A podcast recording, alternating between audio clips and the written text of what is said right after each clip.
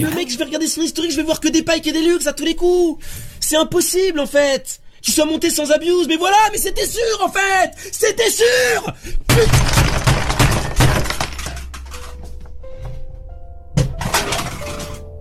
Putain putain, c'est sûr qu'il faut jouer pareil pour avoir ce niveau mental Attention, l'animateur que vous allez écouter peut heurter la sensibilité des plus fragiles. Si vous ne supportez pas l'impertinence, nous vous conseillons des programmes plus adaptés comme La Maison de Mickey, Peppa Pig ou La Villa des Cœurs Brisés. vous êtes encore là? On vous aura prévenu. Vous écoutez complètement culte avec Famille et son équipe de 18h à 20h sur Dynamic One.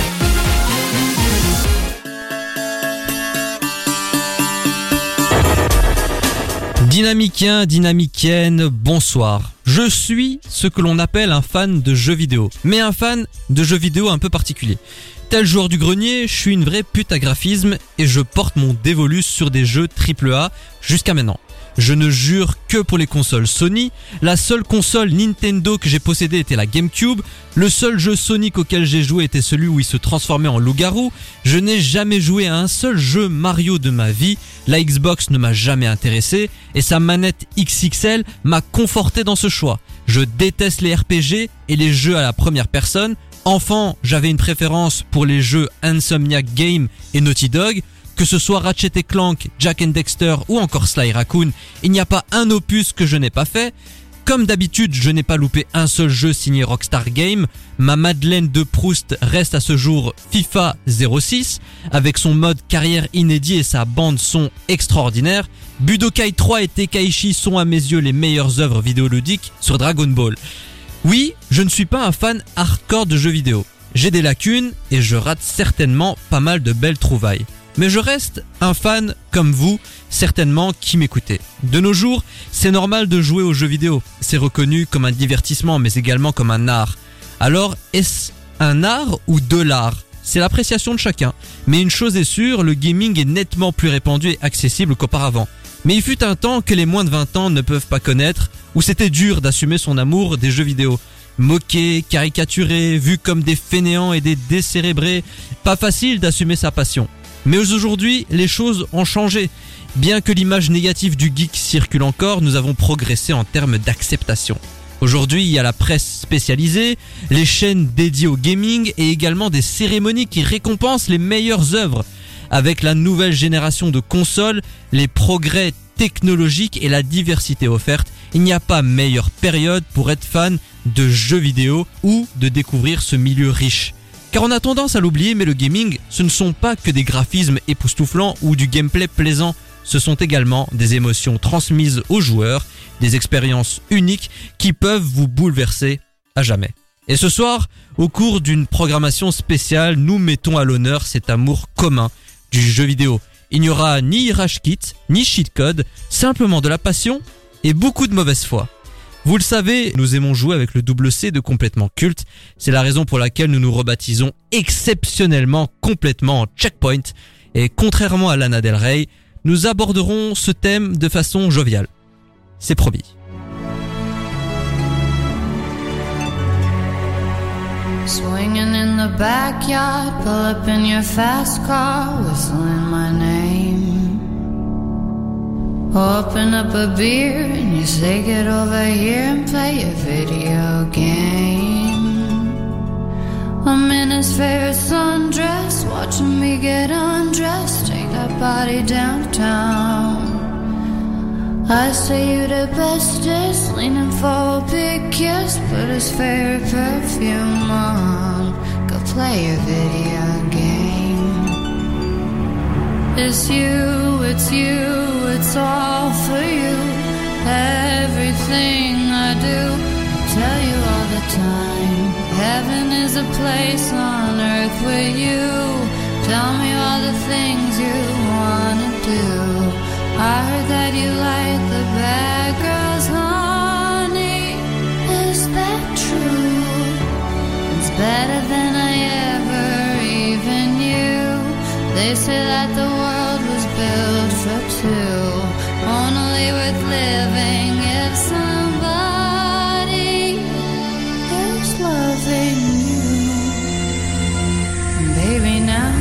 Mm.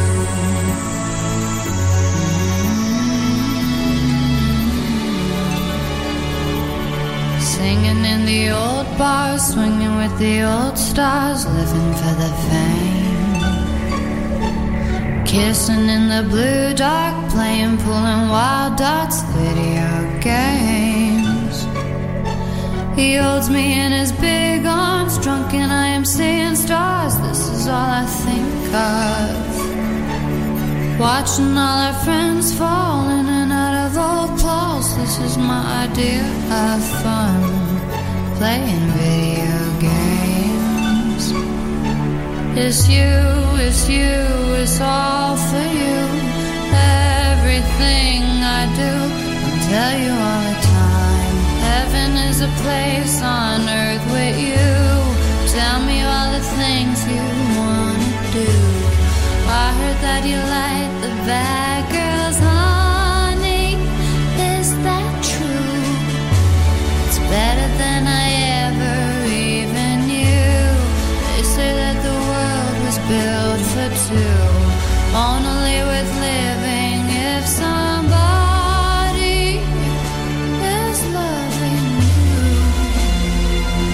baby, now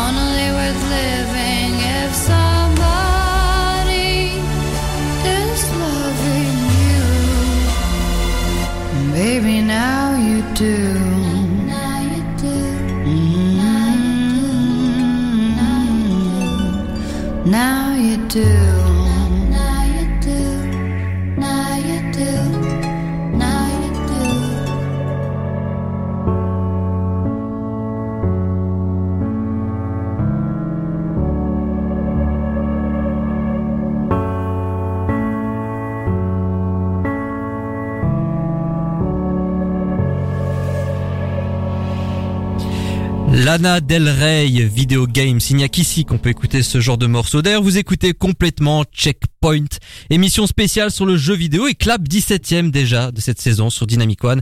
Avant de commencer, permettez-moi de vous introduire de manière légale, consentie et non sexuelle ceux qui vont vous accompagner tout au long de cette soirée.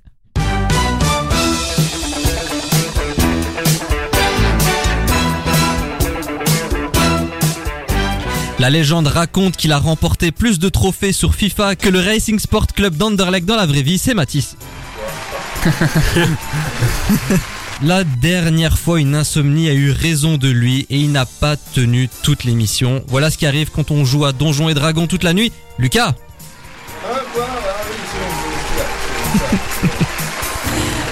Voulant à tout prix garder une trace de son passage sur Terre, il a créé un jeu vidéo sur lui. Après Truck Simulator, Toilette Tycoon ou encore Geopolitical Simulator, découvrez Narcissism Simulator édition Watermelon, Maxime. Bonjour, bonjour, et je ne dirais pas enchanté cette fois-ci. Mais moi je le dis pour toi, enchanté. euh, enchanté Maxime. aussi. Ouais, c'est vrai que ça fait longtemps, je peux le dire maintenant. Et enfin, il revient parmi nous pour une deuxième fois et ça me fait très plaisir qu'il ait de nouveau accepté mon invitation. En plus d'être un expert de la tech, il est également un passionné du gaming et un expert de la manette. En même temps, rien d'étonnant, il passe ses journées à tripoter son joystick. Rohan, alias JN. Salut, bonsoir. bien joué, bien joué. Et il n'a- il pas dit le contraire, hein, je Non, ça, rien. Ah oui, oui, complètement. Au sommaire de complètement checkpoint, beaucoup de choses pour un temps limité. Le jeu vidéo sera la ligne conductrice de cette programmation spéciale. Nous avons vu la série The Witcher et nous vous dirons ce que nous avons pensé de cette adaptation. Quelque peu compliqué signé Netflix. Le critique le plus célèbre de France, Frédéric Molas, alias le joueur du grenier, sera l'élève de notre conseil de classe. Pop Quiz fait son retour pour une session spéciale jeux vidéo. Nous vous parlerons de GTA V, qui est le phénomène culturel le plus important de ces dix dernières années. L'occasion de revenir sur le sixième opus, qui sera sans aucun doute l'événement vidéoludique de 2025. Le versus opposera deux figures du jeu d'aventure, à savoir Lara Croft de la saga Tomb Raider et Nathan Drake de la franchise Uncharted. Dans la séquence Vidéo Club, nous parlerons du film Super Mario Bros, sorti l'année dernière et qui a été un véritable carton dans les salles obscures. Le créateur de Metal Gear Solid et de Death Stranding, Hideo Kojima, sera au cœur de la rubrique génie ou escroc et pour conclure, le débat de la semaine portera sur l'état actuel du marché du jeu vidéo.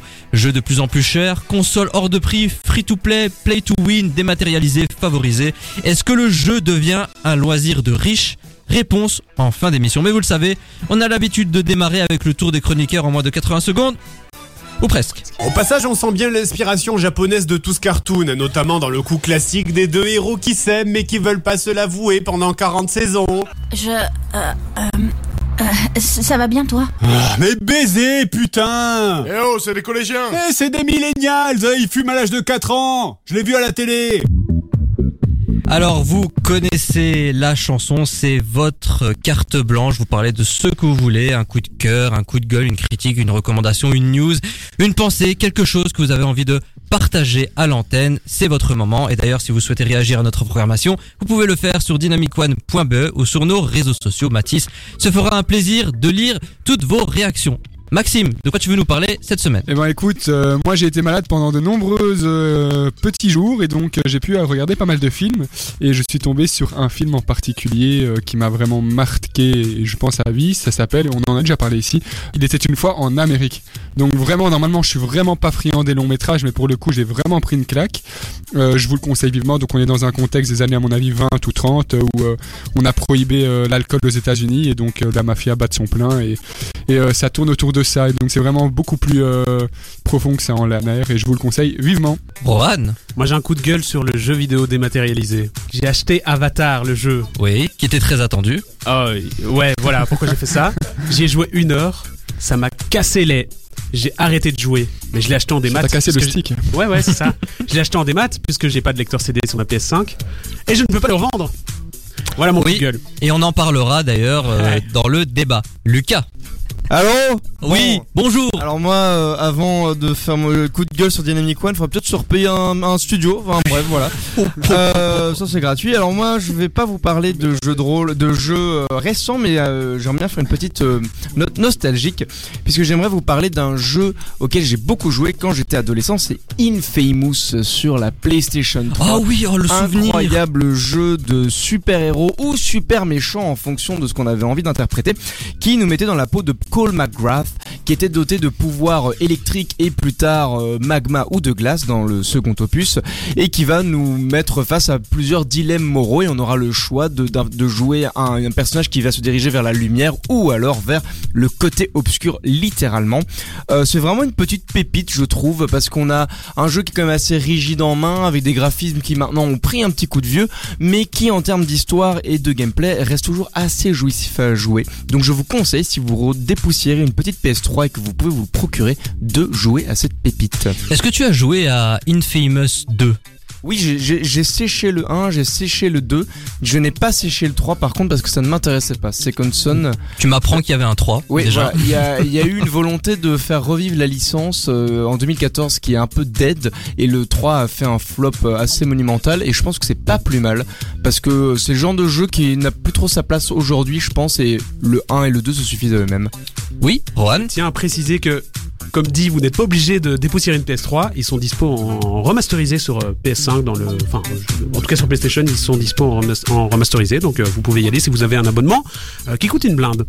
Mathis Eh bien moi cette semaine je vais vous faire un petit coup de promo personnel. Je suis en master actuellement en presse info en journalisme et on lance le traditionnel mémoire médiatique. Donc qu'est-ce qu'on va faire? Nous on a un groupe de six potes étudiants et on lance notre propre média et on va parler de la santé mentale dans le sport de haut niveau. Donc Donc on va essayer vraiment de faire en sorte que ce sujet soit de plus en plus connu euh, du grand public puisque la santé mentale, ça regroupe euh, les blessures, la pression des médias, la pression de la famille ou encore euh, le fait de si tu ne performes pas, tu n'as pas assez d'argent pour survivre, pour, tes besoins, etc.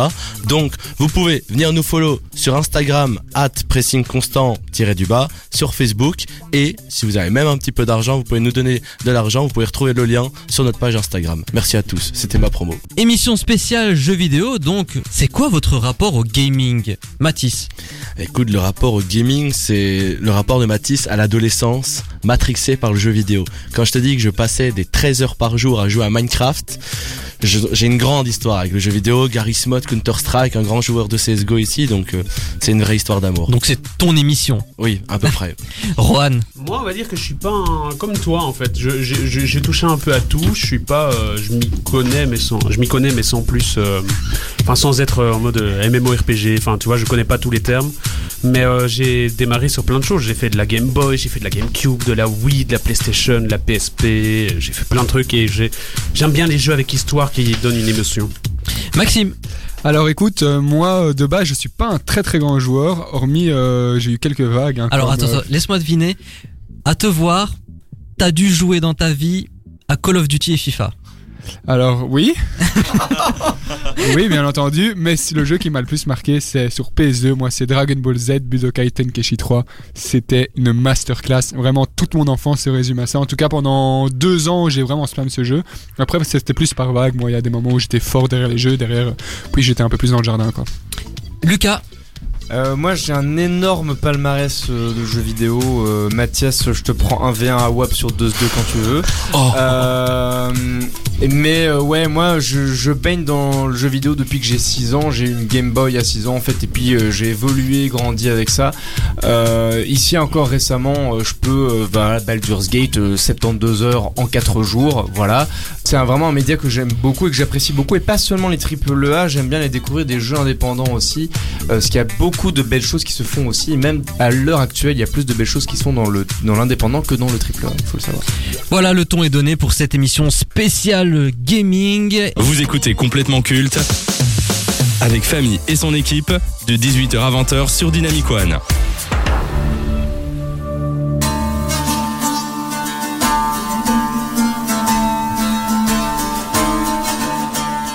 On connaît les ambitions de Netflix en ce qui concerne les productions audiovisuelles, tant en film qu'en série. En 2019, la plateforme avait frappé très fort avec l'adaptation en série de The Witcher. Avec son univers extrêmement riche et apprécié des gamers, il était l'un des programmes les plus attendus. Au départ, The Witcher est une saga littéraire polonaise qui se concentre sur le personnage du sorceleur Geralt de Rive. Elle a été écrite par l'écrivain Andrzej Salikowski. Ses romans ont connu de nombreuses adaptations, à savoir deux films tournés en Pologne au début des années 2000 et trois jeux entre 2007 et 2015. Cette adaptation était attendue par les adeptes de cet univers fantasy médiéval, d'autant plus que c'est Henry Cavill que l'on retrouve dans le rôle principal. Fan des livres et des jeux, la présence de l'ancien Superman du DC Universe devait rassurer les fans. Nous verrons que ce n'était pas suffisant. The Witcher suit l'histoire de Geralt de Rive, un sorceleur chasseur de monstres en tout genre qui arpente les royaumes fragiles et corrompus du continent. Sa destinée mettra sur son chemin Yennefer, une puissante sorcière, et Ciri, une jeune princesse dotée d'un don. Avant de parler de la série en elle-même, quel est votre rapport à The Witcher, que ce soit les livres ou les jeux Maxime Alors moi je n'ai aucune connaissance en termes de jeux ou de livres de The Witcher, pourtant Dieu sait que je suis un grand amateur de lecture, mais euh, j'ai regardé la série, en du moins une partie, j'ai accroché jusqu'à un certain moment, après c'était un peu euh, Mathis trop en répétition. Je t'avoue que euh, The Witcher, euh, je, je le connais plus via le jeu vidéo. Euh, moi personnellement, je savais même pas que ça existait en niveau livre euh, à la base. quoi. J'ai découvert ça aujourd'hui, mais euh, jamais été fan par l'univers, ça m'a jamais euh, trop attiré. Lucas Alors moi, je me suis tapé le jeu qui est sorti en 2015. J'ai lu les livres, enfin j'ai lu le, le premier, et la moitié du deuxième livre, et j'ai euh, non j'ai lu les deux premiers livres, pardon, et j'ai vu la série, la première saison et la moitié de la seconde. Donc euh, ça va, je m'y connais un peu. Rohan Moi, en termes de jeu, je le connaissais, j'ai jamais joué, j'ai beaucoup regardé le gameplay. Euh, et puis j'ai vu la série, j'ai regardé la première saison, ça m'a donné envie de jouer au jeu, mais j'ai arrêté après la première saison parce que, euh, pas comme toi que tu es à répétition, c'est juste qu'il y avait des trucs qui arrivaient alors qu'il n'y avait pas lieu d'être. Genre à un moment, il y a dans la saison 1 une scène de cul, mais énorme, ça me dérange pas dans les films puisque moi-même je pratique le cul. Là, ça arrive, en fait, Oh c'est arrivé. voilà. Elle est drôle, ma vanne. En fait, c'est arrivé de nulle part. Genre, il est là, tranquille, et puis il y a une scène, mais avec de, je sais pas, ça s'envole des sorties, je sais plus quoi, mais dans la saison 1. Je me suis dit, mais pourquoi? Enfin, ce n'est pas nécessaire. Laissez-moi regarder euh, les aventures et pas. Enfin, voilà. Donc, euh, j'ai arrêté et euh, j'ai regardé juste du coin de l'œil quand madame regardait de son côté, mais ça m'a pas. Ça m'a plus accroché. Du coup, Mathis, qu'as-tu pensé de la série Netflix?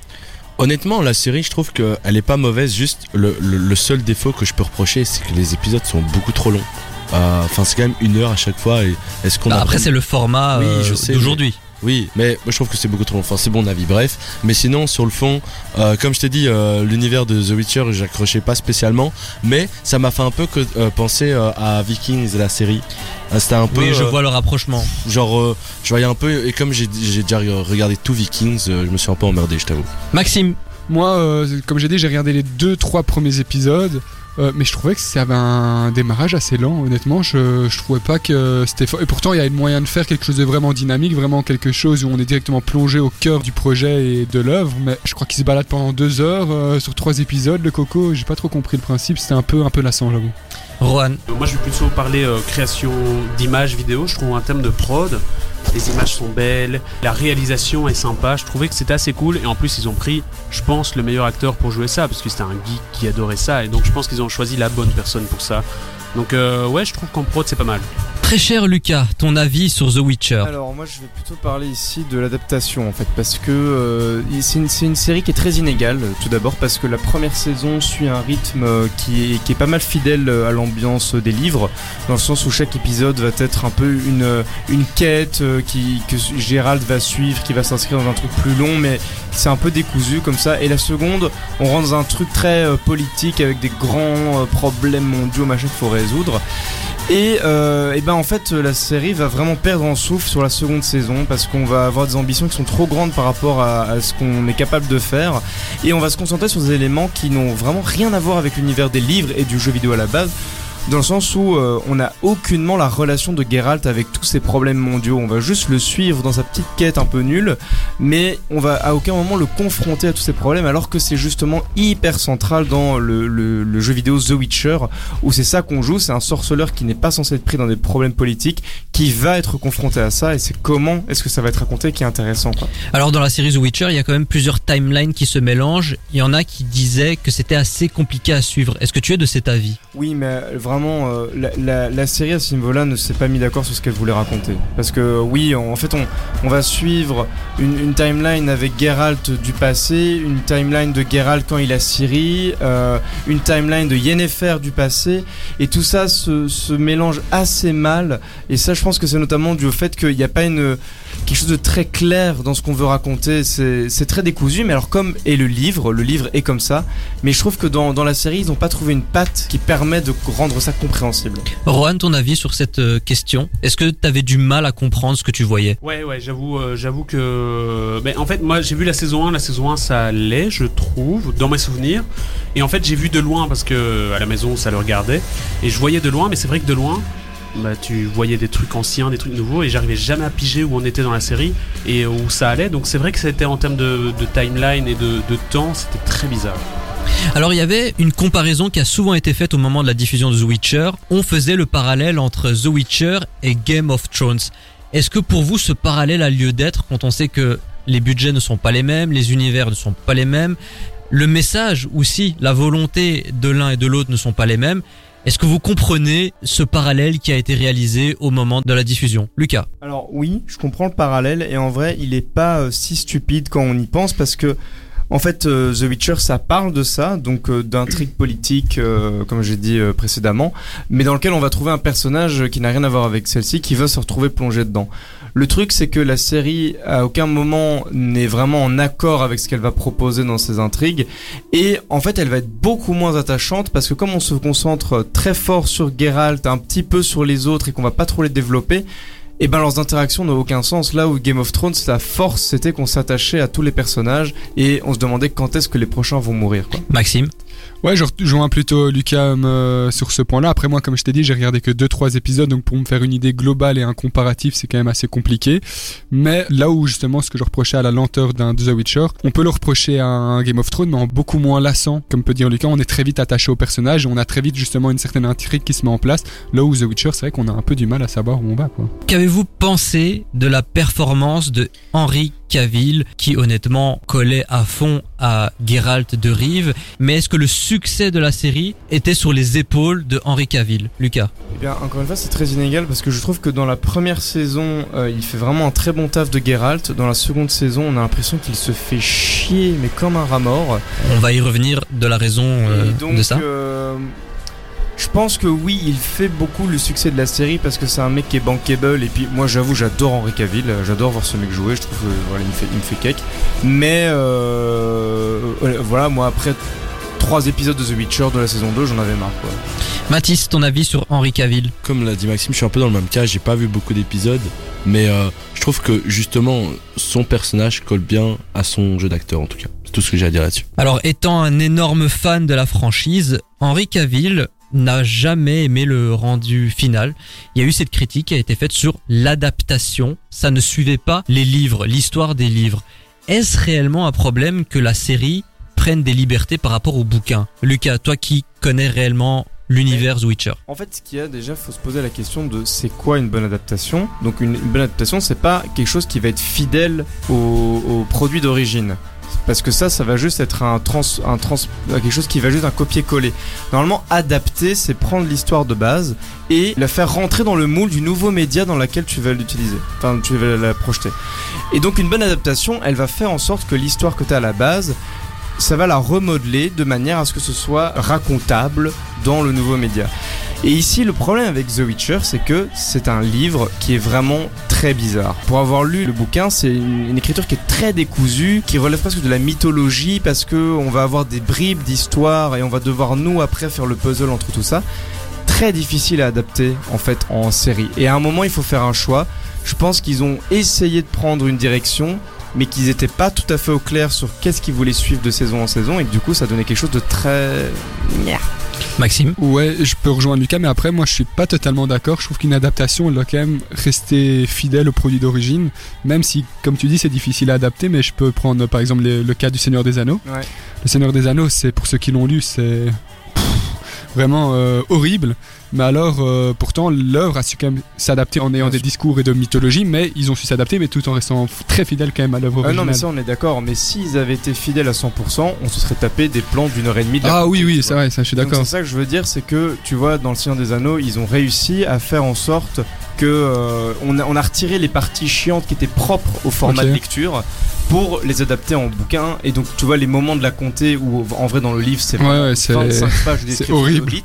Et ben dans le livre, dans le film, ça va durer 5 minutes C'est ça. avec des plans et tout ça, on a compris. Et voilà, ça, c'est un bon travail d'adaptation. Tu vois, Ok. Ici, dans The Witcher, là où il y a un mauvais travail d'adaptation, c'est que on n'a pas réussi à capter l'essence du bouquin, à en faire, un, en tracer un fil rouge et à euh, en faire quelque chose qui était intéressant à Ça regarder. L'année dernière, ça a été une annonce choc, n'étant pas content du résultat final et du fait qu'on ne respectait pas suffisamment les livres, alors qu'il était vraiment un passionné de The Witcher.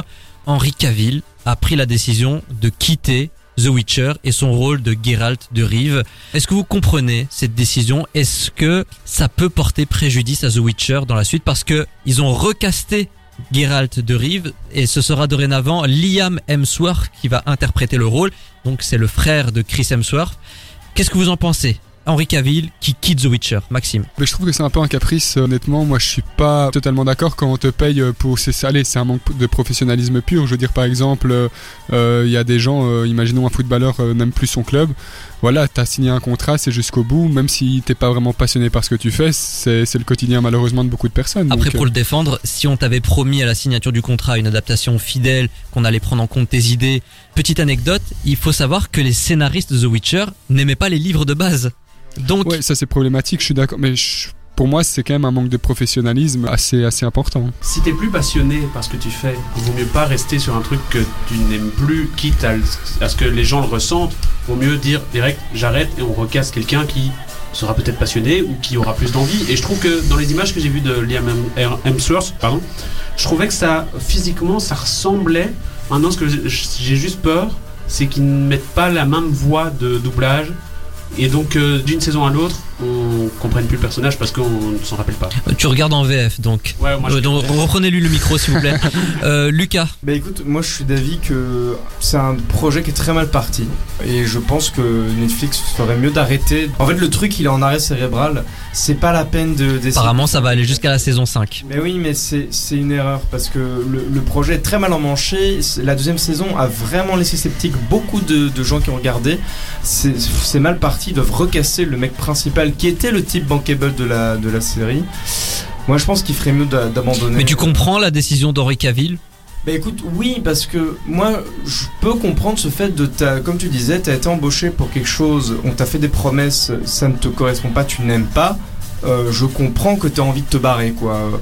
Alors oui, on pourrait questionner le fait que ce soit euh, professionnel ou pas, ça je, je te rejoins là-dessus, mais d'un autre côté, on sait pas c'était quoi le contrat, tu vois, euh, peut-être qu'il avait signé pour une nouvelle saison, que c'était à renouveler ou quoi, on n'en sait rien. Ouais, ça c'est différent. Tu mais vois, bon, euh, s'il a, tu vois, s'il y a quelques centaines de milliers d'euros euh, et que juste parce qu'il est un peu moins passionné par l'émission euh, ou par le, le truc, il fout le camp, moi je trouve ça un peu compliqué. Non, quoi. son contrat c'était trois saisons. Ah. Il a bien respecté son contrat. il Ah, ah oui, mais ça c'est complètement différent par contre. Mais au vu de l'état actuel de la série, il a décidé de ne pas. Ah non, mais ça c'est pas la même chose. Moi je pensais qu'il avait euh, foutu euh, les, les- allez, euh, la porte et puis bah, basta pas- quoi. Tu peux pas te permettre ce genre de comportement à Ouais, ok, ouais, ça c'est différent. Mais du coup, moi, franchement, je comprends et je pense que c'est un signe pour Netflix de dire arrêtez, je sais pas la peine. Et franchement, Henry Cavill n'a pas été chanceux parce que il a quitté The Witcher avec l'espoir de revenir en tant que Superman dans le DC Universe.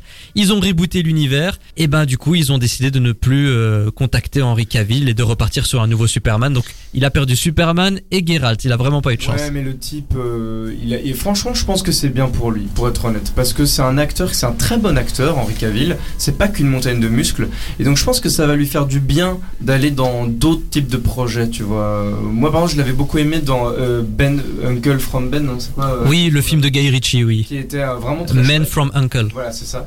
Euh, qu'il- aille un peu là-dedans, euh, ou qu'il aille dans du cinéma un peu plus indépendant, je pense que ça lui fera du bien. Mathis, est-ce que le départ de Henry Cavill va porter préjudice à The Witcher? Est-ce que on va constater une chute d'intérêt? Déjà la saison 3, tout le monde s'en battait les couilles. La saison 2, c'était mi-figue mi-raisin, c'était un événement sans lettres, mais la troisième saison, je sais pas ce que vous en pensez, elle est sortie, mais dans l'anonymat le plus total. Mais après, moi je pense que quand une série perd son acteur central, elle va perdre son âme. Donc d'office, il y aura déjà un attachement encore moindre qu'actuellement. Est-ce que vous recommandez The Witcher aux auditeurs? Oui, mais il faut s'accrocher. Alors, la série, non. Le jeu vidéo, oui. Oui, c'est Oui. vrai qu'on n'a pas encore Oui. parlé du jeu vidéo depuis le début. Tu penses quoi, toi, des jeux Mais- The Witcher? Alors ça aussi c'est une série de jeux qui est très bizarre parce que on passe de gameplay en gameplay donc les premiers The Witcher sont vraiment des RPG euh, fin 90 un peu crado qui sont pas évidents à jouer euh, mais qui sont quand même sympathiques mais voilà ça date quoi mais par contre celui qui est sorti en 2015 est une pépite absolue de narration, de gameplay, de graphisme. Enfin, vraiment, il faut jouer à The Witcher quand on est un, gamer qui qu'on s'intéresse aux jeux vidéo. Pour moi, The Witcher, The Witcher 3 du coup, a vraiment euh, laissé une trace dans le jeu vidéo, comme Skyrim à l'époque dans le même genre de jeu euh, médiéval fantastique. C'est vraiment un jeu à faire. Quand je pense à The Witcher, je pense à Geralt dans son bain. Dans le jeu vidéo, c'est devenu un même. euh, Chacun, chacun aime ce qu'il aime. hein. T'as dit quoi? Chacun aime ce qu'il aime, t'inquiète pas. Deux minutes à l'extérieur du studio. Tout de suite. Il commençait à avoir l'habitude. On n'a pas entendu ici, on a une remarque qui dit que était en Fortnite, Geralt. Ouais, ouais, il y avait euh, toute la saison passée dans Fortnite. Si tu étais pas lié 100, t'avais le droit à avoir le, le skin de, de lui. Wow. Et ils avaient fait une partie de la map où il y avait le château. euh, le château et c'était. euh, Enfin, maintenant, tu vas sur Fortnite, t'as le trois quarts des persos qui jouent avec Geralt, tu vois. Magnifique. Écoutez, The Witcher est disponible sur Netflix avec Henry Cavill dans les trois premières saisons, en tout cas en rôle principal. Faites-vous votre propre avis et dites-nous ce que vous avez pensé de cette adaptation fantasy médiévale du livre. Et puis voilà, je suis dépité, vraiment, euh, ça partait hyper bien et tout le monde s'en fout maintenant. C'est ainsi que la séquence C'est arrivé chez Netflix s'achève. Ah, the child surprise I've heard so much. Uh, like father, like daughter? The girl. Yours?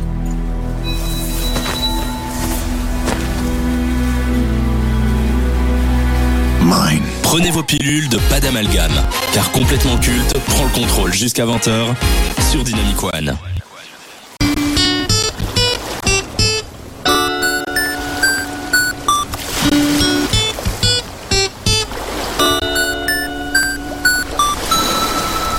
Un, deux, trois, quatre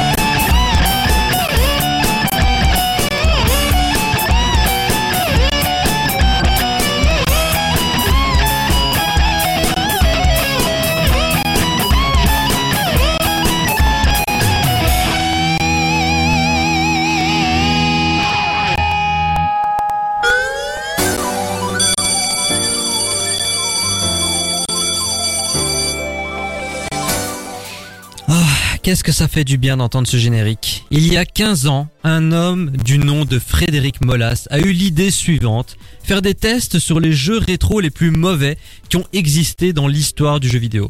Le tout avec le ton qui lui est propre, à savoir libre et politiquement incorrect, vulgaire, en surpoids avec un accent du sud et une chemise à fleurs jaunes, personne n'aurait imaginé qu'une telle personnalité et un tel format pouvaient trouver sa place sur YouTube.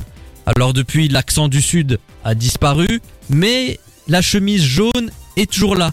Il est plus fin, mais il est toujours fidèle à lui-même. Il est avec son ami de toujours, Sébastien Rassia, dit Seb du Grenier, ne l'oublions pas, un pionnier du YouTube français. Malgré le temps qui passe et les plateformes de plus en plus restrictives, le joueur du grenier continue tant bien que mal de nous partager sa passion du gaming et de faire rager ses détracteurs, et ce, pour notre plus grand plaisir. Donc avant de donner vos points pour ce conseil de classe, c'est quoi votre rapport à Joueur du Grenier? Vous pensez quoi de ce vidéaste, Mathis? Bah pour moi c'est une légende de YouTube, c'est un, un pilier de YouTube français et quand tu penses à Joueur du Grenier tu penses à Bob Lennon, à, ce, à The Fantasio 974, enfin toute mon enfance, genre vraiment c'est une dinguerie, je vais, je vais m'emporter. Mais sinon le Joueur du Grenier c'est tellement respectable ce qu'il fait pour YouTube etc. Enfin comme j'ai dit c'est un pilier. Maxime? Alors moi n'étant pas un très grand fan des jeux vidéo, euh, c'est seulement d'une oreille discrète que j'ai entendu un peu euh, tout son parcours. Après euh, là j'ai quand même été un peu checké tout ça, son compte YouTube, ça a l'air divertissant et il compte quand même pas moins de 3,8 millions d'abonnés, ce qui est quand même pour un youtubeur euh, jeux vidéo conséquent. Rohan Je trouve qu'en termes de création de contenu, c'est un gars qui sait faire les choses, qui fait des belles vidéos, qui a aussi une voix, il sait dire les choses, il sait être impactant, il sait dire des vraies choses. Et euh, moi, ce que je ne suis pas tellement en termes de création YouTube, ce que j'ai beaucoup, c'est euh, ces extraits de TikTok euh, de ses live Twitch, parce qu'en plus de faire du YouTube, il fait du Twitch, et il dit des choses, et il arrive à comprendre le milieu là où il est, et il comprend, et il arrive à faire en sorte que les gens euh, le suivent, il a une vraie fanbase, il a vraiment, euh, il gère sa carrière, quoi. Et enfin, Lucas. Alors ben moi je le suis depuis euh, la vidéo de la famille Adams, donc euh, j'avais euh, 13 ans je pense la première fois que Euh, t'es un fidèle. j'ai vu ces vidéos. Désolé Mathis mais t'as oublié de dire Benzaï aussi quand même et vrai, Karim. Debache. Ok excuse-moi excuse-moi. qui font partie du palmarès des gens qui ont été euh, découverts grâce à Joueur du Grenier. Donc vraiment un, un vidéaste accompli. Voilà. Allez, commençons sans plus attendre. Premier critère de ce conseil de classe, la carrière. Alors il est actif depuis 2009. Il compte 159 vidéos sur sa chaîne principale Joueur du Grenier, 92 vidéos sur son format classique, 30 hors série, 11 vidéos spéciales et 19 Papy Grenier. C'est 3,8 millions d'abonnés, 1,1 milliard de vues. Et il a également une chaîne secondaire, Bazar du Grenier, créée en 2014. 1400 vidéos pour 1,94 millions d'abonnés, c'est 982 millions de vues. Et une chaîne Twitch qui comptabilise près de 960 000 followers. Donc pour la carrière, combien donnez-vous, Mathis? Bah, je vais mettre la note de 8 sur 10. hein. Et en plus, si je peux faire un petit big up à ses live Twitch. Depuis quelques années, il fait quand même des live Twitch. Et la période Among Us, où ils étaient une belle bande là, tous les lundis à faire euh, ouais. du Among Us, c'était vraiment, vraiment banger. Maxime? Alors euh, moi je vais mettre 7,5 tout simplement pour le fait que je pense qu'il est quand même enfermé dans une certaine euh, sphère euh, assez restreinte qui est ré- réservée seulement à ceux qui sont fans des jeux vidéo, donc à cette fanbase là. Donc pour ce cas-là je mets euh, 7,5. 7,5. Rohan Je suis exactement du même avis parce que je trouve que effectivement ils sont enfermés aux jeux vidéo. Donc je vais dire 7 parce qu'il pourrait aller plus loin, il, pourrait mieux enfin partir sur un peu plus de lifestyle étant donné qu'il fait du live Twitch que les gens le suivent pour lui maintenant. Donc euh, ouais, c'est mais par contre en termes de carrière, c'est un gars incroyable. Arrivé là où il en est, il est arrivé après 3 ans après l'ouverture de YouTube, c'est vraiment euh, le mec a vu le truc qu'il fallait faire quoi et c'est un gars passionné. Lucas Alors, moi j'avoue que je suis pas d'accord avec vous les copains parce que c'est vrai que c'est un vidéaste euh, YouTube, euh, jeux vidéo et c'est vrai que c'est une, assez niche. Cependant, c'est quand même un des types qui a réussi à nous pondre des vidéos avec une production de fou furieux alors qu'il il est purement autoproduit. Il a créé son blog Nesblog euh, quand même avant euh, Jour du Grenier. Il a un bar, l'Arcadia, qui a ouvert le 11 octobre dernier. Donc pour moi c'est quand même un type qui a réussi à, comme tu disais, à bien comprendre son milieu, qui a compris les ficelles, qui sait dire ce qu'il faut quand il faut, et il a une carrière pour un youtubeur, un vidéaste, qui est quand même assez folle. Donc moi je mets la note de 9.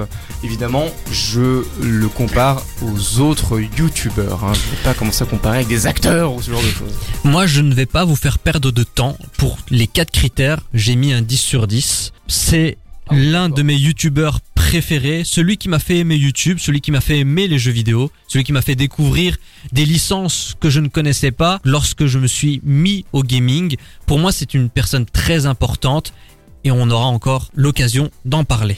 Maintenant, je sais que le jeu m'entend, donc je vais hurler au pif sur les gens dans la rue. Enculé Nichon Oh, ça va, hein, me jugez pas, c'est le jeu qui est débile, c'est pas moi, hein. Poil Second critère, le talent, le style, la personnalité Jour du Grenier et le fait de vous diffuser ces petits extraits permet aux auditeurs de cerner le personnage. Mathis. Eh bien, ça va vous faire bizarre, mais je vais mettre la note de 6. En fait, je le sauce depuis tout à l'heure, mais c'est pas le youtubeur dont je suis le plus favori et je vais pas consommer son contenu. Et son style, j'ai jamais vraiment apprécié. Mais comme j'ai dit, ce gars, je le respecte pour tout le travail qu'il a fait pour la plateforme YouTube. En tout cas. Maxime. Alors moi je l'ai pas beaucoup vu, mais en tout cas euh, je trouve qu'il a un style déjà bien à lui, donc ça augmente déjà les points. Euh, et puis comme Lucas a dit, c'est quelqu'un qui s'autoproduit, donc juste pour ça euh, je mettrais déjà un 8 sur 10 parce que c'est vraiment chapeau quoi. Rohan. Moi déjà, je lui mets 10 parce qu'en termes de com, mais tu l'as dit tout à l'heure, chemise jaune, hawaïenne, mais juste voir ça, tu vois le joueur du grenier. Donc déjà en termes de com, il a vraiment un vrai personnage, il est sans langue de bois, il ose dire les choses, il s'en fout. Effectivement, il est autoproduit. Il y a peu de monde sur cette plateforme, à part les tout petits youtubeurs qui ne sont pas autoproduits. Et donc euh, franchement, c'est vraiment top avec un vrai nom et une vraie communauté derrière. Lucas. Je vais mettre la note de 10 aussi parce que en plus de tout ça, son personnage euh, de, de gars qui hurle a quand même beaucoup évolué au fur et à mesure. Alors on est toujours dans le même genre de caricature, mais c'est un style qui a réussi à s'adapter à son époque. Euh, il a trouvé d'autres mots pour dire les mêmes choses et je trouve que c'est vraiment une preuve de maturité de sa part d'avoir réussi à se renouveler constamment. Donc ça mérite un bon 10. Vous savez d'ailleurs, je pense qu'on va se mettre à faire des morales aussi à la fin des épisodes, hein, vu comme ça, ça a pas l'air trop dur. Fais attention avec ce couteau. Quand tu veux ouvrir ta bière, demande plutôt à tes parents ou utilise le décapsuleur. Tiens, Merci JDG. Mais qu'est-ce que vous faites chez moi ça, Billy, c'est une autre histoire. Troisième critère, l'influence. Quelques chiffres sur sa présence sur les plateformes. Instagram, c'est seulement 229 000 personnes. Sur X, c'est 1,3 million d'utilisateurs. Sur Facebook, c'est 640 000 personnes qui le suivent. Il n'est pas très présent sur les réseaux sociaux, mais en même temps, vu la grande gueule qu'il est, ça ne plaît pas à tout le monde. Et d'ailleurs, il n'hésite pas à dire euh, ce qu'il pense quand il y a quelque chose qui l'énerve. Par exemple, il avait euh, participé à une émission où il avait donné son point de vue sur le casting de la série euh, Les Anneaux de Pouvoir sur Prime Video. On a un peu déformé ses propos. Ce qui l'a un peu énervé, c'est le moins que l'on puisse dire. Parce que là, ça fait deux jours que je subis une campagne de harcèlement massif de la part de connards qui veulent déformer mes propos euh, en me faisant dire des choses que je n'ai pas dit euh, sur Twitter. Je me force à ne pas répondre sur Twitter justement pour ne pas causer de harcèlement. Le problème, c'est que ce faisant, je laisse la porte grande ouverte à tous les enfoirés qui veulent répandre des rumeurs, déformer mes propos, euh, me faire passer pour des choses que je, que je ne suis pas. Donc là maintenant, j'y réponds ici une bonne fois pour toutes. À la base, pour vous expliquer, ça part d'une discussion que j'ai eue avec Captain Porcom sur la présence de personnages noirs dans la série du Seigneur des Anneaux. Et les gens ont évidemment déformé ça en oh mon dieu, GDG, il veut pas voir de personnages noirs dans la série des Anneaux, mon dieu, le fascisme, le racisme et tout ce qui va avec. Je suis pas en train de te demander de justifier la présence d'acteurs noirs dans la série. J'en ai rien à foutre. Je suis en train de te demander la, la justification des personnages. C'est quoi le lore? C'est quoi l'histoire? Merde, d'être complètement con, c'est pas possible. À aucun moment, j'en ai rien à foutre qu'il y ait des Renois dans cette putain de série. Mathis, pour l'influence. Je vais mettre la note de 8 sur 10. Pour moi, euh, bah, en fait, on a tous grandi avec ce gars. Enfin, c'est une génération joueur du grenier, donc juste pour ça, 8 sur 10. Maxime. Alors moi je vais être un peu moins généreux parce que comme j'ai dit c'est quelqu'un euh, qui euh, est fort restreint dans, dans son public cible je pense c'est quelqu'un qui est vraiment concentré sur tout ce qui a trait aux jeux vidéo donc pour ça et en plus euh, qu'il est pas vraiment en surexcès euh, et en surabondance sur les réseaux sociaux je mettrai un 7 sur 10. Juan. Moi je vais mettre un 8 pour le côté je me bloque dans ma niche de jeux vidéo, mais euh, je, il est quand même très influent parce que qu'est-ce que j'en ai marre de le voir sur TikTok à cause de ses live Twitch où il ressort tous des extraits. Il sait parler aux gens, il sait comment faire parler de lui.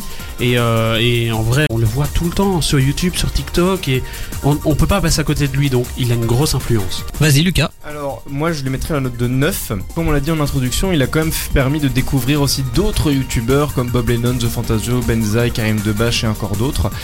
Et surtout, c'est un type qui tient tête à YouTube. Et euh, c'est un, un des gars qui a pas peur de se lancer dans, dans des combats, qui se tient. Et surtout, une dernière chose, c'est un des seuls youtubeurs qui n'est ni un pointeur, ni un pédophile, qui n'est violé personne. Putain, c'est vrai que maintenant il faut le mec- préciser. Le mec, alors ok, on pourrait débattre de son orientation politique et encore ça, ça le regarde. Mais pour le reste, il a fait de mal à personne et ça, merci Fred. Je reviens sur tes propos par rapport à YouTube. C'est vrai que il a à de nombreuses reprises sur sa chaîne Twitch critiqué la politique et l'algorithme de YouTube et il s'en prive pas. On écoute. Mon, ah oui, mon avis sur l'interdiction des gros mots sur YouTube. Alors sachez que tous les jours, je guette le moment où ça va arriver sur la nôtre. Pour l'instant, rien. Je, ça va arriver, je suppose. Parce que j'ai vu, j'ai vu, en fait, c'est que j'ai vu Terracide qui apparemment s'est fait démonétiser deux ans de vidéos. Non parce que moi si ça arrive sur la chaîne Joueur du Grenier euh, c'est 13 ans de vidéos démonétisées. Il y a pas c'est le c'est le principe même des JDG de dire des gros mots à un moment donné. Mais après oui, c'est ridicule, c'est ridicule. Mais non mais moi j'ai euh, honnêtement, honnêtement, j'ai juste hâte que YouTube crève. C'est vraiment j'ai euh, là c'est bon, là là il faut on en parlait avec Karim euh, Karim et Seb c'est après mais et on pense la même chose. Là on se dit oh mais c'est bon, faut, faut faut que la plateforme elle meure là, faut que vraiment euh, faut vraiment que la plateforme meure et qu'il y en ait une autre qui euh, tu ferais quoi si ça arrive? Ah bon, on continuera à faire autre chose, hein, on trouvera autre chose. Mais là, il faut que la plateforme meure, hein, vraiment. euh, c'est, euh, il faut que la plateforme meure pour qu'il y ait, pour qu'il y en ait une autre en fait qui euh, qui, qui arrive et qui, prenne la relève. Une autre plus fraîche, plus jeune, euh, j'en sais rien, mais. Lucas, une personne comme joueur du grenier avec l'influence qu'il a, est-ce qu'elle peut faire changer les choses, avoir un impact sur la politique de YouTube et sur la liberté des créateurs? Mais il est en procès hein, avec YouTube euh, lors du grenier. hein. Donc euh, oui, moi je pense que qu'il pourrait. Après, euh, c'est pas lui tout seul euh, qui va réussir à tout déplacer. Moi je pense que pour vraiment faire changer la plateforme, il faudrait qu'il y ait un mouvement massif de, de ces vidéastes et de ces utilisateurs, ce qui n'est pas le cas pour le moment. Mais en tout cas, euh, le, gars a pas peur de c'est Goliath, c'est David contre Goliath et, et je pense qu'il l'assume complètement. Après, comme il le dit, euh, je pense qu'une fois que si YouTube meurt, euh, il aura aucun problème à retrouver autre chose. On sent quand même que le contenu de Jour du Grenier est euh, à contre-courant de ce qui est proposé sur YouTube. Je pense à McFly Carlito, à Mixem et d'autres YouTubeurs de la nouvelle génération. Est-ce que Jour du Grenier est une icône, euh, allez disons les termes, has-been du passé? Moi, je pense que oui. Enfin, peut-être c'est choquant ce que je vais dire, mais en fait, quand tu vois, et on l'a déjà dit plusieurs fois ici, il a vraiment un public de niche, je trouve. Quand, tu mets une vidéo du, du joueur du grenier, à, on va dire euh, dans une grande salle avec plein de gens, et tu mets une vidéo de Jill C à côté, la vidéo qui va plus passionner les gens, ça va être la vidéo de Jill C, parce que c'est bon, c'est plus général, c'est un débat, mais bref, il a un peu has-been euh, là-dessus. Moi, je pense pas justement parce qu'en fait, YouTube est une plateforme de création vidéo. Chaque chose a sa place. Oui, c'est Tout vrai. le monde a sa place. Donc en fait, oui, maintenant on regarde beaucoup de contenu produit. On dit que YouTube devient la télé, mais non, en fait, euh, si on regarde bien, chaque créateur euh, peut mettre sa pierre à l'édifice. On peut avoir du vlog, du lifestyle et du joueur du grenier. On peut en voir vraiment de tout. Est-ce que on va se rappeler du joueur du grenier dans les décennies à venir lorsque l'on va parler du YouTube français? Oui, oui, oui, ça, ça c'est sûr. Le mec a, a tellement laissé sa, son empreinte dedans et, et on l'entend tellement, comme tu disais, que en fait, oui, c'est sûr qu'on va se souvenir du genre. Il est culte? Bah, dans le YouTube français, oui. euh, c'est juste qu'il est moins mainstream. C'est vrai qu'il est plus niche, ça c'est clair et net. Mais je pense qu'on a tous déjà entendu parler au moins une fois du joueur du grenier, même si c'est quelque chose de flou. Pour les gens qui utilisent euh, YouTube, oui, il est culte. Donc on est sur joueur du grenier, mais est-ce qu'on n'est pas en train de voir l'éclosion, la confirmation Frédéric Molas? Donc il va s'affranchir de ce personnage. Pourquoi pas se lancer dans le cinéma, à la télévision, faire autre chose que YouTube? Bah, je pense parce que déjà il est beaucoup en live Twitch avec la team du lundi, avec ses live Twitch en dehors. Donc on le connaît plus, enfin sur Twitch on le connaît naturellement. Et puis il vient d'ouvrir son bar comme tu le disais tout à l'heure. Donc pour moi il a une vraie, euh, une vraie envie de détachement du joueur du grenier de son personnage. Donc ouais je pense que euh, il s'affirme plus. Vous avez entendu les enfants? L'alcool, ça fait vivre plus longtemps et ça vous rend plus fort aussi. Tu as entendu Billy? Et enfin, le ressenti personnel. La note de 7 et le 7, merci parce que grâce à lui, il y a eu The Fantasy de 4 et Bob Lennon. Maxime Mais moi, comme euh, je m'en me répéter, ce sera un- le 5 de la neutralité parce que je suppose qu'il est de, de grands talents, mais malheureusement, je n'ai aucune. Là, tu viens de piquer la formule de Lucas. Le 5 de la neutralité, ça lui appartient, ça a été copyrighté. Allez, le 5 de la Suisse, si tu veux. C'est bien, c'est bien. Juan, Je vais être aussi également dans le 5.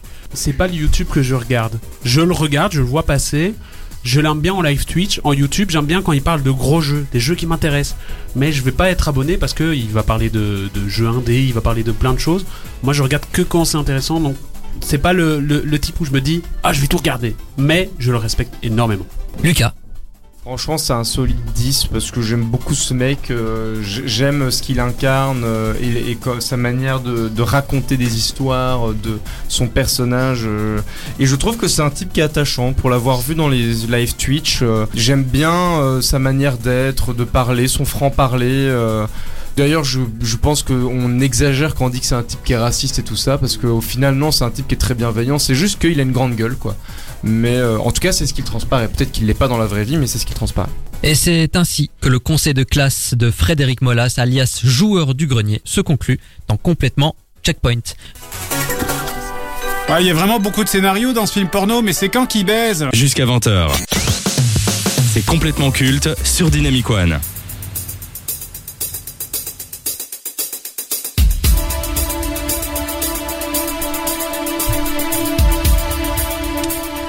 Connaissez-vous une saga vidéoludique aussi lucrative et populaire que celle-ci? Créée en 1997 et éditée par le célèbre Rockstar Games, Grand Theft Auto, plus connu sous l'acronyme de GTA, est la franchise qui a popularisé le genre de l'open world sur console. Une tâche aisée lorsqu'on dit aux joueurs qu'ils peuvent tout faire.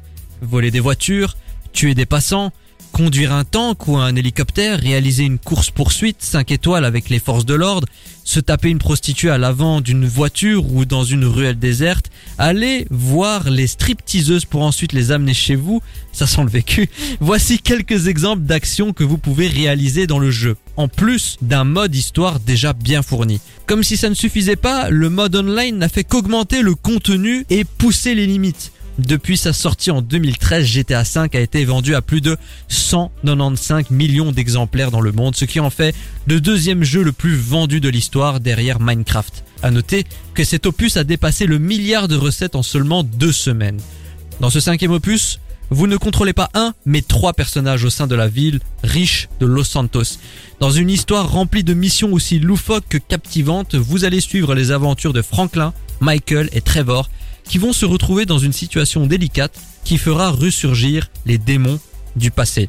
Petite question de base, c'est quoi votre rapport à GTA Mathis? Mon rapport à GTA, c'est de longues, longues heures à faire les tours de la carte sur GTA 5 et à passer mes après-midi à faire tout et n'importe quoi. Tu te fais chier, t'allumes GTA, tu t'amuses pendant des heures. Maxime Alors moi c'est mes premiers rapports intimes, mes premiers rapports intimes et mes premiers rapports intimes.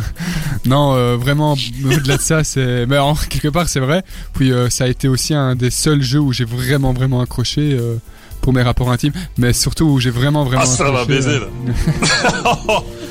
Ah, ça va baiser dur, là. voilà. Je me suis dépucelé à 8 ans. Ok, ça je vais le couper au montage par contre, là c'est pas possible. Rohan, enchaîne, enchaîne. De 10 ans à maintenant, j'ai joué à- sur PSP à San Andreas, j'ai joué euh, euh, pas au 4 chez mon cousin parce que j'avais pas de console à l'époque pour l'accepter, j'ai joué au 5, j'ai enfin j'ai joué, j'ai travaillé, je les ai pas tous pensés mais j'y ai joué et j'ai trouvé ça incroyable déjà dans le dernier le fait de jouer trois personnages, les graphismes, pouvoir piquer un avion dans la base aérienne, c'est incroyable, c'est vraiment excellent. Lucas, toi je sais que ton opus préféré c'est Vice City. Oui, tout à fait. J'ai séché Vice City, mais par contre, j'avoue que c'est pas une licence, euh, c'est pas une licence de cœur. Voilà. GTA, ça a souvent été le bouc émissaire de la violence, comme quoi ça a provoqué une vague de violence dans la société, ça a contribué en fait à l'ensauvagement de la société. Est-ce que vous êtes d'avis avec ça? Non, moi je suis pas d'accord. En fait, c'est juste que c'est le jeu le plus connu. Et du coup, les gens l'ont pris pour cible. Et en plus, quand tu fais la comparaison avec des autres jeux vidéo, GTA n'est pas si euh, trash que ça dans les graphismes, etc. Niveau 100, c'est pas choquant. Tu vas pas les têtes découpées ou quoi. Donc, franchement, c'est de l'abus. Rohan Moi, je trouve que les gens s'en prennent parce qu'ils n'y connaissent rien en jeu vidéo, donc d'office, c'est la, la seule cible, comme tu disais. Mais euh, je pense plutôt que c'est un jeu qui représente la vraie vie. Si tu vas aux... Enfin, c'est extrapolé évidemment, mais c'est des choses qui se passent réellement dans la vie.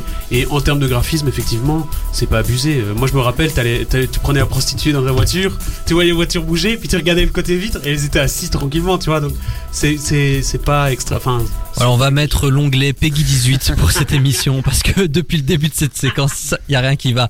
Alors évidemment, la saga GTA, c'est une satire de la société américaine, mais selon vous, est-ce que ce côté satirique a été compris par les joueurs, par les utilisateurs Lucas? Ça dépend l'âge auquel tu joues. Je suis euh, totalement d'accord, ce que j'allais dire. Donc pour moi, euh, je suis d'accord que franchement, c'est pas un jeu auquel tu vas mettre un gamin de 10 ans dans, le, dans Je suis les totalement d'accord. ouais. Donc, euh, mais ça, c'est le job des parents, de se renseigner. Oui, parce le que les jeunes jouent de plus en plus tôt à GTA. Mais donc, à partir du moment où tu es en âge de comprendre la satire, et moi je pense qu'à partir de genre 14 ans, t'es- tu commences à, tu commences à être bien, et ben euh, là c'est bon, mais je pense qu'il faut avoir une certaine maturité pour comprendre le message du jeu et le côté effectivement satirique. Est-ce que GTA réellement été le précurseur de l'open world pour vous ou est-ce qu'il y a eu d'autres jeux qui ont contribué à ce changement Mais en tout cas, euh, dans ce que je connais, moi, ça a été le premier jeu auquel j'ai joué, et le premier jeu qui s'est vraiment popularisé euh, avec cette immersion euh, totale.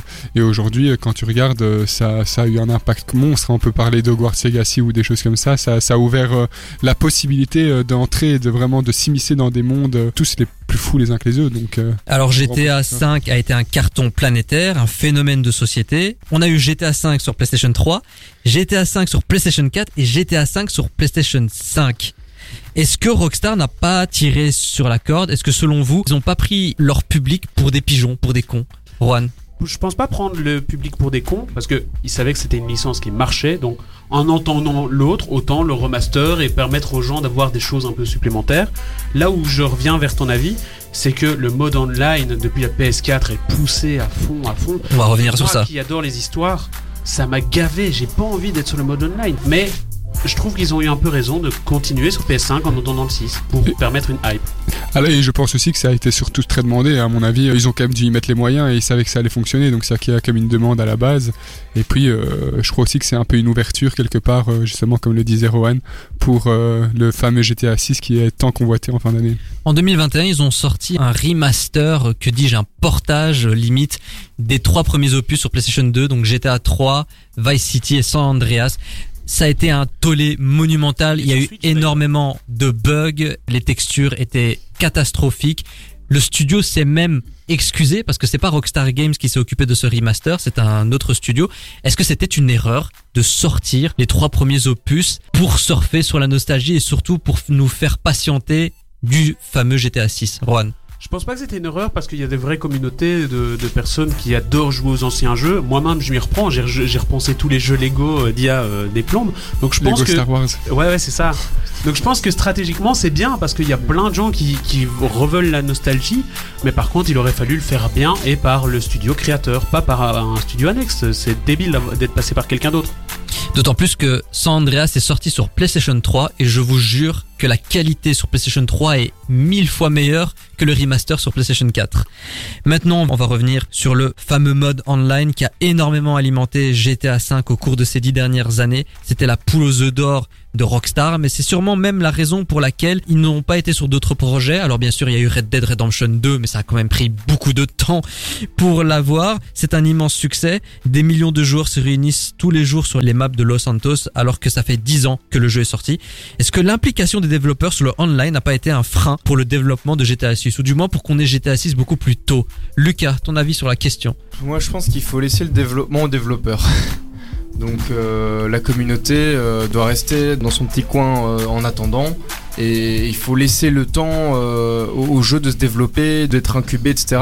D'ailleurs le fait qu'il y ait eu un leak du, tu vois, du trailer et qui a fait qu'on a dû avancer la date de sortie parce qu'en fait on a sorti un leak, c'est chiant parce que du coup tu te retrouves avec des jeux qui à la sortie sont mauvais, ils se font chier dessus et en fait parfois c'est des vrais bangers genre Cyberpunk 2077 et ben du coup c'est dommage.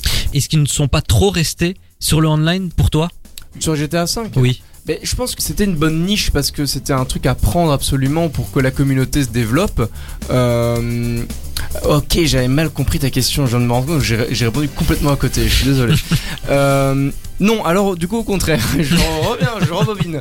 Alors c'est une bonne idée. Non, bah, parce que là du coup ils ont laissé les modeurs euh, continuer à faire vivre le jeu et ça c'est une bonne chose. Je vais revenir sur une discussion qu'on a eue, Lucas, il y a quelques années de cela. On parlait de GTA 6. Et tu m'avais dit que GTA 6, c'est pas forcément une bonne idée. Tu ne voyais pas l'intérêt d'un sixième opus. Au vu de la bande-annonce qui est sortie il y a pas longtemps, est-ce que tu toujours de cet avis? Mais alors vraiment c'est une bande annonce quoi. C'est même pas des extraits du jeu donc je peux même pas te répondre à la, euh, je peux même pas répondre à la question parce que je- il y a rien qui montre à quoi le jeu va ressembler. Si c'est le même jeu avec des mêmes avec des graphismes un peu mieux sur une nouvelle map. Oui, bon bah ok, mais en fait, euh, alors autant continuer à pimper GTA 5, tu vois, si ça fonctionne bien, euh, voilà. Maxime, ton avis sur le mode online Est-ce qu'ils ont trop tiré sur la corde?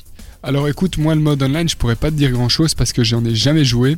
Euh, moi c'était Pareil. surtout euh, sur euh, PS3 ou autre, mais après c'est ce qui en sort, euh, comme quoi ils auraient trop trop abusé euh, de la chose. Mais après en tant que euh, omniscient, ça je pourrais pas te dire si oui ou non. Mais Mathis est d'un meilleur avis, je pense. Mais en fait, moi, je suis pas trop d'accord avec vous. Je suis un joueur GTA, un petit peu online parfois, mais justement, quand tu regardes un peu le fonctionnement et la popularité, GTA Online, ça fonctionne encore beaucoup. Et même sur YouTube, on en parlait avant, la salle. Oui, mais ça fonctionne. Vous connaissez la salle? Oui, mais ça fonctionne pourquoi?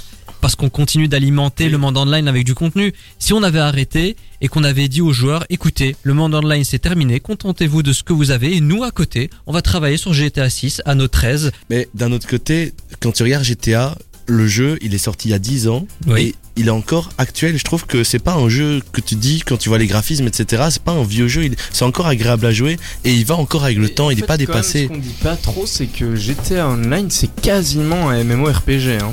Ouais. Parce que euh, c'est un jeu multi, t'as un personnage avec des caractères, tu dois faire des quêtes à plusieurs ou tout seul. Et, Enfin, euh, et le roleplay, on n'en parle pas assez. Euh, Le, le- le euh, GTA RP, maintenant, c'est un truc de dingue aussi. Euh, Il y a pas longtemps, il y a eu Colanta. Ouais.